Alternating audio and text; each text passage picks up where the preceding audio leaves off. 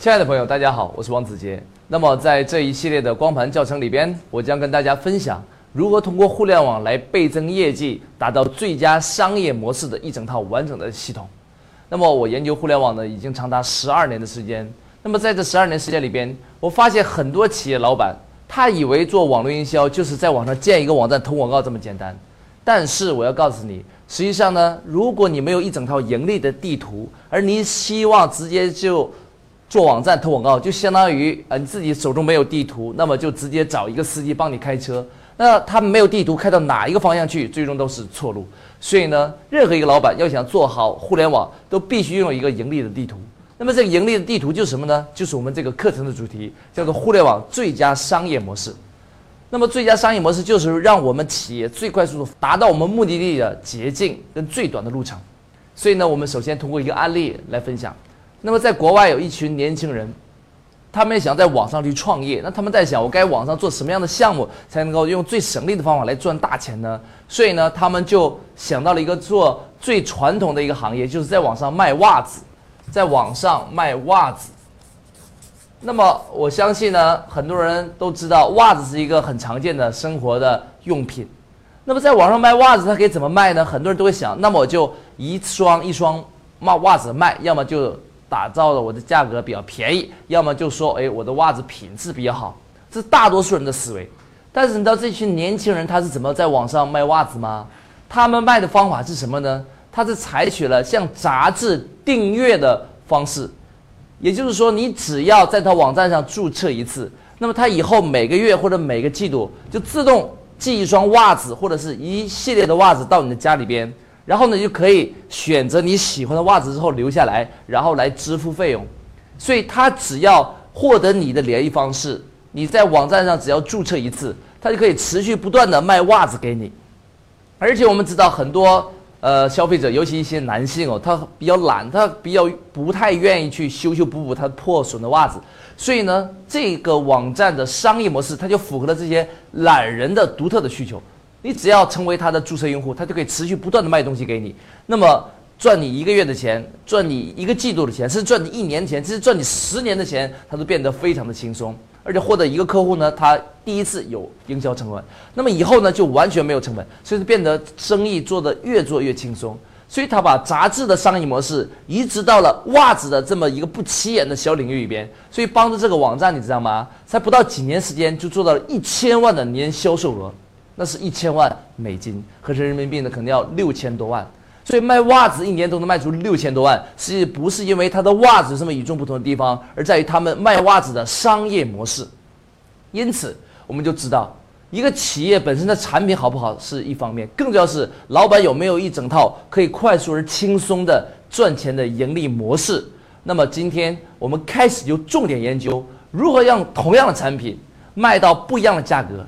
同样的产品卖给同样客户，却可以卖得更快、卖得更轻松，而且赚更长时间的钱。那么，这就是互联网最佳商业模式要解决的问题。那么，首先呢，让我们了解一下，那么如何去打造一个互联网最佳的商业模式呢？我在十二年时间里边总结出来五个力的模型，我们来看一下，这由哪五个方面来构成一整套完整的互联网最佳的商业模式系统？首先，我们来看。那么第一个力就叫做品牌力，叫品牌力，又是如何去设计我们的互联网品牌传播系统？那么品牌力呢，一定是非常非常的关键的。为什么呢？因为互联网最大的优势就是传播，所以大家一定要记住，互联网最大的优势就是传播。所以呢，如果你的产品，不能够通过互联网来轻松快速的传播，那么你就要像地面上传统的营销方式一样，花大量的时间做广告，通过密集的广告轰炸来进行品牌的教育，这要花大量的长长期的教育时间跟庞大的费用。但是互联网，你只要找到互联网传播的优势跟卖点，就可以轻轻松松把产品让很多人都耳熟能详、家喻户晓。所以呢，互联网最大的优势，大家记住就是什么？传播。所以我们要记住，互联网五力模型的第一个力就叫做品牌力。那么，互联网它的最佳商业模式五力模型第二个力呢，就叫做模式力。也就是说，我们该如何去设计一整套有效的盈利模式跟赚钱的系统？好，这叫模式力。那么第三个呢，叫成交力。那么在成交力的部分，我将教大家如何用同样的价格卖给同样的客户，去卖的速度比过去快一倍、两倍、三倍，甚至十倍以上。所以呢，设计成交的流程与系统叫成交力。那么第四个方面，我们就叫做网站力，如何来搭建成交型的网站，让我们产品卖得更轻松。那么第五个叫做资源力，告诉大家如何去整合网络跟网下的资源，从而让我们可以把产品卖得更加的容易。所以呢，叫做资源力。那么以上呢，就是我们课程的一个框架，也是我们课程的这条地图呢，就是由五个力来构成。我们回顾一下，那么第一个力呢，叫做品牌力。第二个力呢叫模式力，第三个力呢叫做成交力，第四个力呢叫网站力，第五力呢就叫做资源力。所以呢，整个我们的课程系统围绕这五个方面来展开。那么只要你学完这五个方面，你可以轻轻松松设计很多的来倍增业绩的模型跟系统了。好，那我们现在呢就开始进入第一个模块的学习，也就是品牌力。品牌力。那么一说起品牌力呢，我们就知道互联网的优势，我刚才也强调过了，是它的传播的速度。那你知道互联网传播速度有多快吗？那么就在山东烟台有一个不知名的小公司是生产食品的，那么呢这个公司做了很多年都做不起来，那就在不久以前呢这个老板哎受到了哎互联网的一些经典的病毒营销的案例的启发，他呢就给自己的产品起了一个独特的名字，哎由于他这个产品的名字呢实在是太特殊了，易读易记。又很好玩，所以呢，就因为起了这个绝妙的好名字呢，它这个产品的信息在互联网上就开始快速的传播。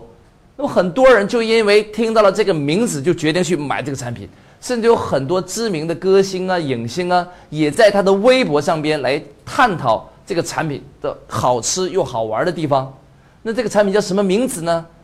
什么样的名字可以让这产品快速传播呢？什么样的名字才能帮助这个品牌？轻轻松松，在过去几年里边都赚了一个多亿人民币呢。那么接下来我们来看，到底是什么样的产品有这么大的威力？好，那么这个产品的名字呢，就叫做黄飞鸿。啊，黄飞鸿这个名字呢，一定很特殊啊。呃，黄是黄色的黄，飞呢是飞翔的飞，但是红呢，它可不是那一个广东佛山的英雄人物的名字了，它是红色的红，所以呢。他给他那个产品呢，辣味花生起名叫做黄飞鸿，你看这个名字是不是很好记啊？因为你在过去的十几年时间里边，已经看了很多的电影、电视剧的作品，上面都有这三个字的名字，所以这三个字名字已经深深的记入了你的脑海之中，所以根本就不存在记忆的难题。所以首先这个名字你一看就感觉很好记，所以记忆。其二，它不但好记，而且又很好玩。为什么很好玩呢？因为它跟那个知名的英雄人物的名字呢是同音的，当然它不是这个红色的红，它是三点水的红。所以呢，当任何的客户一看到黄飞鸿这个名字时候，立刻就感觉哇，这个名字起的跟那个英雄人物的名字谐音，所以呢又好记又好玩。那它为什么叫黄飞鸿呢？因为它生产的是麻辣花生，也就是辣味的花生，把花生呢跟辣椒组合起来，就做的一种特殊的小食品。那么很多明星啊，就在他的微博上面来探讨这个产品，他们就说：哎，为什么要叫黄飞鸿呢？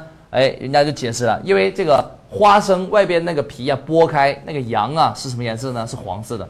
而辣椒是什么颜色的呢？辣椒是红色的。所以他说花生加辣椒就是黄加红，所以最终它叫做黄飞鸿。所以呢，这种呃非常搞笑的解释方法呢，就让这个产品瞬间就火爆整个中国的互联网，包括呃一些梁咏琪啊，一些知名的艺人都在他的微博上面来探讨。那么你猜一下，他的艺人会在网上去传播这个信息，那他们的粉丝看到这个信息会怎么办呢？这个是毋庸置疑的。粉丝一看这信息，感觉哇太棒了。那么既然他们所崇拜的明星都喜欢。这个产品的品牌，那他自然要去了解一下，也要去买来吃试一下。所以呢，黄飞鸿由于起了一个绝妙的名字，所以导致他在互联网上进行了大规模的传播。那么很多人就慕名而去，在淘宝上边，在很多网站上面去买这个食品。所以呢，黄飞鸿这个产品由于起了一个绝妙的好名字，帮助这家公司轻轻松松一年能赚几亿人民币。所以呢，这就是互联网最大的魅力，这也就是互联网最大的优势是什么呢？我们再强调一下，互联网最大的优势就是传播的速度。那么呢，在谈起这个互联网的传播啊，就有一个非常好玩的刚刚发生的这么一个事件。那么就在二零一二年七月十五号那一天，有一首歌呢，首先来面试，面试就是已经开始正式发行。但是呢，这一首歌在发行不到一个月的时间里边，就传遍了整个世界。那么在三个月不到的时间里边，它的下载播放的次数居然高达三点二亿次，打破了人类历史上所有歌曲的传播速度，打创造了一个全新的吉尼斯世界纪录。那么这首歌的名字叫什么呢？我相信很多人都已经猜得到了。这首歌呢，就叫做《江南 Style》。那么这首歌呢，我也听了好几遍，说句实在话。呃，一句歌词基本上都听不懂啊，但是它不妨碍这首歌在互联网上以及全世界范围内进行快速的传播。那么这一首歌太红了，在三个月之后，在十月二十三号那一天，这首歌的作者居然被请到联合国总部，跟联合国秘书长潘基文一起来交流这首歌的心得。潘基文，联合国秘书长都在哎联合国大会上来跳这个鸟叔哈。这个鸟叔的马步舞，所以由此可见这首歌有多么红啊！甚至呢，潘基文还说了一句话，他说：“啊，我努力了二三十年啊，我以为我是世界上最出名的韩国人，结果呢，我发现我错了。你只努力三个月，你就成为世界上最出名的韩国人了。所以，一个是三十年，一个是三个月，里边最大的区别是什么？三十年是在地面上做的，而三个月是在什么网络上做的。所以大家一定要记住。”互联网最大的魅力就可以快速的让一个品牌红透整个世界。所以，如果我在我们设想一下，如果它传播的不是江南 style，而是你产品的名字呢，那你一定能够轻轻松松的赚大钱。大家说是吗？好，那么我说的这个案例，那么由此出发，我们就知道为什么大多数公司它在不断的烧钱在互联网做传播，却没有任何的结果呢？因为很多老板他犯了巨大的错误是。他愿意花十万、一百万、一千万去建厂房、去搞生产、搞研发，但是他却忘了互联网是，它所代表的新型的经济业态里边，比拼的并不是你纯粹产品性价比，这是基础，但是大多数产品都是雷同的情况下，人们比的就是你品牌，你们消费者记的就是你品牌的名字，他只有记住了才可能购买。所以在消费者在产生一个需求的时候，他第一时间想起什么样的名字，他就第一时间可能买什么样的产品。所以呢，互联网最关键的一点不是你的产品性价比本身怎么样，而是你产品能否快速的传播，让人家记住，并且愿意去传播你品牌的名。所以呢，大家要记住，互联网最大的优势是传播，而传播的核心是品牌的命名。再说一遍，互联网最大的优势是传播，那么传播的核心就是品牌的命名。那么你可能会说，那品牌命名真的有这么重要吗？我再给你举个简单的例子。那么现在呢，请我们各位观众呢，呃，闭上眼睛，来回忆一下你昨天所看过的那些广告。那么根据专家统计，平均每个人每天都要看到两百个以上的广告。那么如果你是经常上网的人，那么在网上平均一天你要看到一千个广告。那么你看到了这么多的广告，请你告诉我，你能够回想起其中至少？十个来吗？我相信大多数人甭说十个，可能五个广告的内容你都回想不起来。所以做了这么一个小小的互动练习，我们就知道，那么这里边什么出了问题呢？并不是说你的记忆力出了问题，不是说啊你年纪轻轻就得了老年痴呆、帕金森症，不是这个概念，是说大多数广告它都无法留下深刻的印象，你看了也就看了，就白白把这个广告给浪费掉了。所以这正是为什么大多数企业它无法做快速精准营销的奥秘所在，因为它的品牌命名出错了，所以它收的广告费百分之九十九的都白白浪费掉了。明白了吗？你每天都在浪费百分之九十九的广告费，你自己却茫然不知，因为你不知道原来人们记忆的规律很简单，就是他看的名字能否记住，记住了才有可能购买，所以。打造任何的产品，第一件事情要一个绝妙的命名。我再说一遍哦，打造任何的产品，第一件事情就要有一个什么呢？绝妙的命名。好，在此呢，我再给大家举一些案例。那么我们在给企业老板做辅导的过程中，我们首先帮企业做网络营销策划的第一步呢，就是帮他进行命名的优化。命名的优化，我举个简单的例子。那么呢，我们以前呢有个客户是生产陶瓷刀的，陶瓷刀。那么陶瓷刀呢，我相信可能有些朋友听说过，有些朋友没有听说过。所以陶瓷刀就是指你家里边使用的呃菜刀啊，或者是水果刀或者果刨啊，不是不锈钢这类产品做的，而是呢陶瓷做的。所以呢，这类陶瓷所做的生产的刀具呢，更安全、绿色、环保。哎，很多陶瓷刀切过的那个苹果，它那个表面呢不会氧化的，所以呢，它是对不锈钢刀的一种升级换代类的产品。那么这个老板呢姓魏，叫魏总。那么他公司呢做了陶瓷刀技术做了十几年。那么在中国呢，陶陶瓷刀的生产的工艺跟水平都是非常高的，甚至呢，这个老板他那个刀在国际上做个鉴定。那个刀的品质也超过了世界上最大的呃类似的竞争对手，叫京瓷公司，也就是稻盛和夫老先生所创建的那家世界五百强企业。所以这家公司有很好的技术，但问题是，它技术再好，因为它不会营销，所以产品卖不掉。所以有一句话说得好，叫“酒香也怕巷子深”。所以它卖不掉该怎么办呢？那么是由于他没有懂营销策划，第一件事情他不知道如何去设置优秀的品牌名。